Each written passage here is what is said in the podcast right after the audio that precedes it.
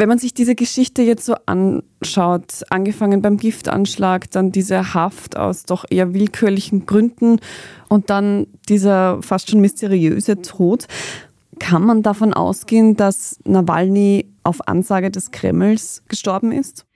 Ja, dafür gibt es keine Belege natürlich. Es gibt da viele Spekulationen, die in die Richtung gehen. Da gibt es keine Belege.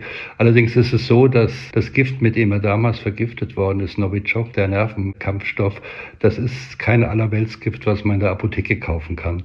Da haben nur ein ganz eng begrenzter Kreis aus Militärsleuten, aus dem Machtapparat, vielleicht auch Wirtschaft, da Zugang zu solchen Giftstoffen. Also es wird da einen Hintergrund geben, aber man kann nicht sagen, dass Putin daran jetzt schuld wäre oder gar, dass Putin eben einen Mord an Nawalny befohlen hat. Dafür gibt es keinerlei Belege.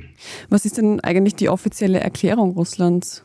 Ja, offiziell gibt es eigentlich gar keine Erklärung dazu. Der Kreml-Sprecher Dmitri Peskov hat ja gesagt, das interessiert uns als Präsidialverwaltung nicht, das müssen die Ermittlungsbehörden herausfinden und alle verweisen eben auf die Untersuchungen, die jetzt durchgeführt werden, wann auch immer diese Untersuchungen dann zu einem Ende kommen werden und ob auch immer man dann hinterher erfährt, was wirklich rausgekommen ist. Wenn wir jetzt davon ausgehen, dass Nawalny nicht eines natürlichen Todes gestorben ist.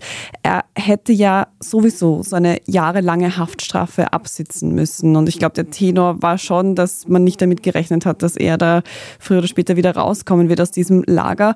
Wäre es denn überhaupt notwendig gewesen, ihn dann tatsächlich zu töten? Das ist Spekulation im Moment. Richtig ist auf jeden Fall, dass es immer weitere Strafen gegeben hat, immer weitere Gerichtsurteile gegeben hat. Er wäre glaube ich, für immer und ewig im Straflager geblieben am Schluss, außer er hätte eben klein beigegeben und hätte um Gnade gebeten, dann hätte man ihn vielleicht rausgelassen, aber dann hätte er natürlich auch politisch keine Bedeutung mehr gehabt, wenn er das getan hätte. Und wie gesagt, man muss abwarten einfach, was wir erfahren werden über die Todesursache. Da gibt es vielerlei Möglichkeiten.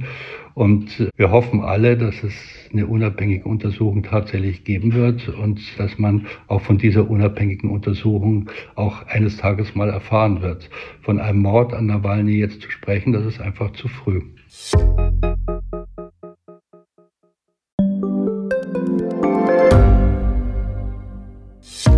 Hat Österreichs Politik ein Korruptionsproblem? Wie wird der Ukraine-Krieg enden? Und warum wird alles immer teurer?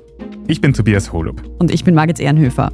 Wir stellen die brennenden Fragen unserer Zeit. Und die Standardredaktion liefert Antworten. Im Thema des Tages, Montag bis Freitag um 17 Uhr, überall, wo es Podcasts gibt.